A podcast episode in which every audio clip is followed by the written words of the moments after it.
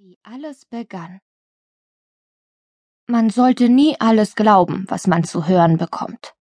Nicht einmal in der kleinen Stadt Sidwell in Massachusetts, wo angeblich jeder nur die Wahrheit sagt und die Äpfel so süß sind, dass viele Leute zum Apfelfest eigens aus New York City anreisen.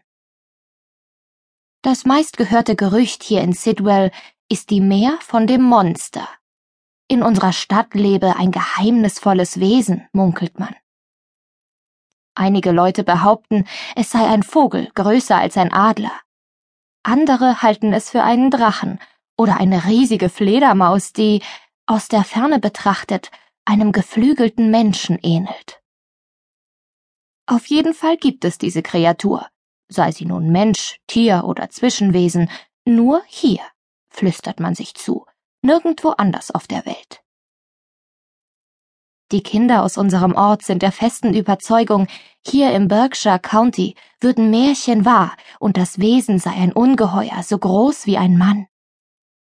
Im Gemischtwarenladen und an der Tankstelle kann man T-Shirts mit der Aufschrift Sidwell ist eine Reise wert und dem Bild eines geflügelten Wesens mit leuchtend roten Augen kaufen. Jedes Mal, wenn ich irgendwo so ein T-Shirt sehe, lasse ich es unauffällig im Mülleimer verschwinden. Ich finde, die Leute sollten achtsamer sein und besser überlegen, welche Geschichten sie herumerzählen.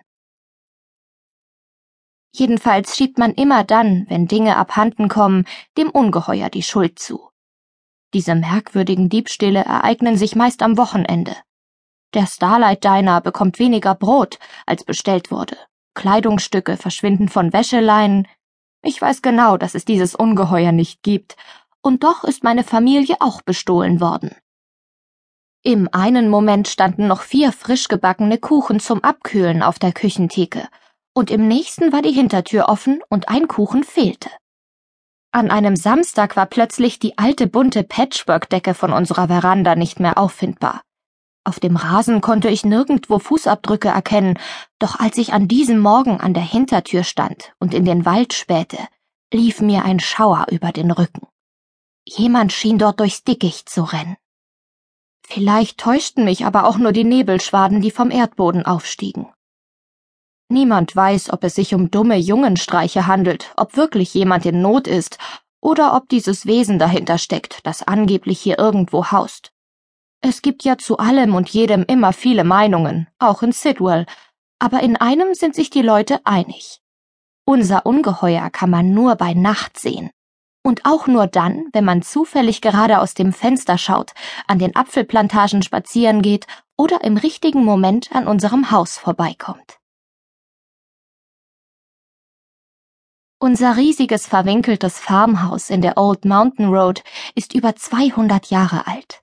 Es hat drei Kamine, von denen jeder einzelne so hoch ist, dass ich aufrecht darin stehen kann, obwohl ich für meine zwölf Jahre ziemlich groß bin. Von unserer Eingangstür aus kann man über die Wälder schauen, in denen einige der ältesten Bäume von ganz Massachusetts wachsen. Hinter dem Haus erstrecken sich die Apfelplantagen, ein gewaltiges Gelände von fast acht Hektar Land. Wir bauen dort eine ganz besondere Apfelsorte an, die den Namen Pink trägt. Einer meiner Vorfahren hat den ersten Pink-Apfelbaum in Sidwell gepflanzt.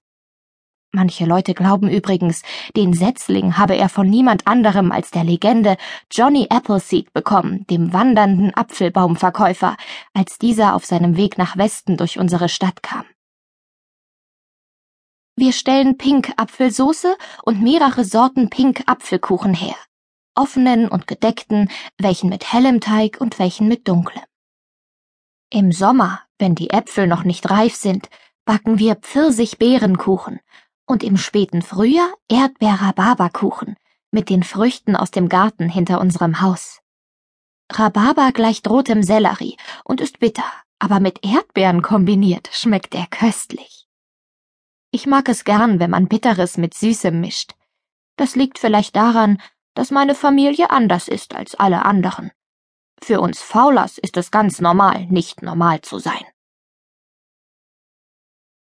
Die Kuchen meiner Mutter seien die besten von ganz Neuengland, heißt es. Und unser Apfelwein ist so berühmt, dass die Leute von weit her angefahren kommen, um ihn zu kosten. Unsere Kuchen und Muffins bringen wir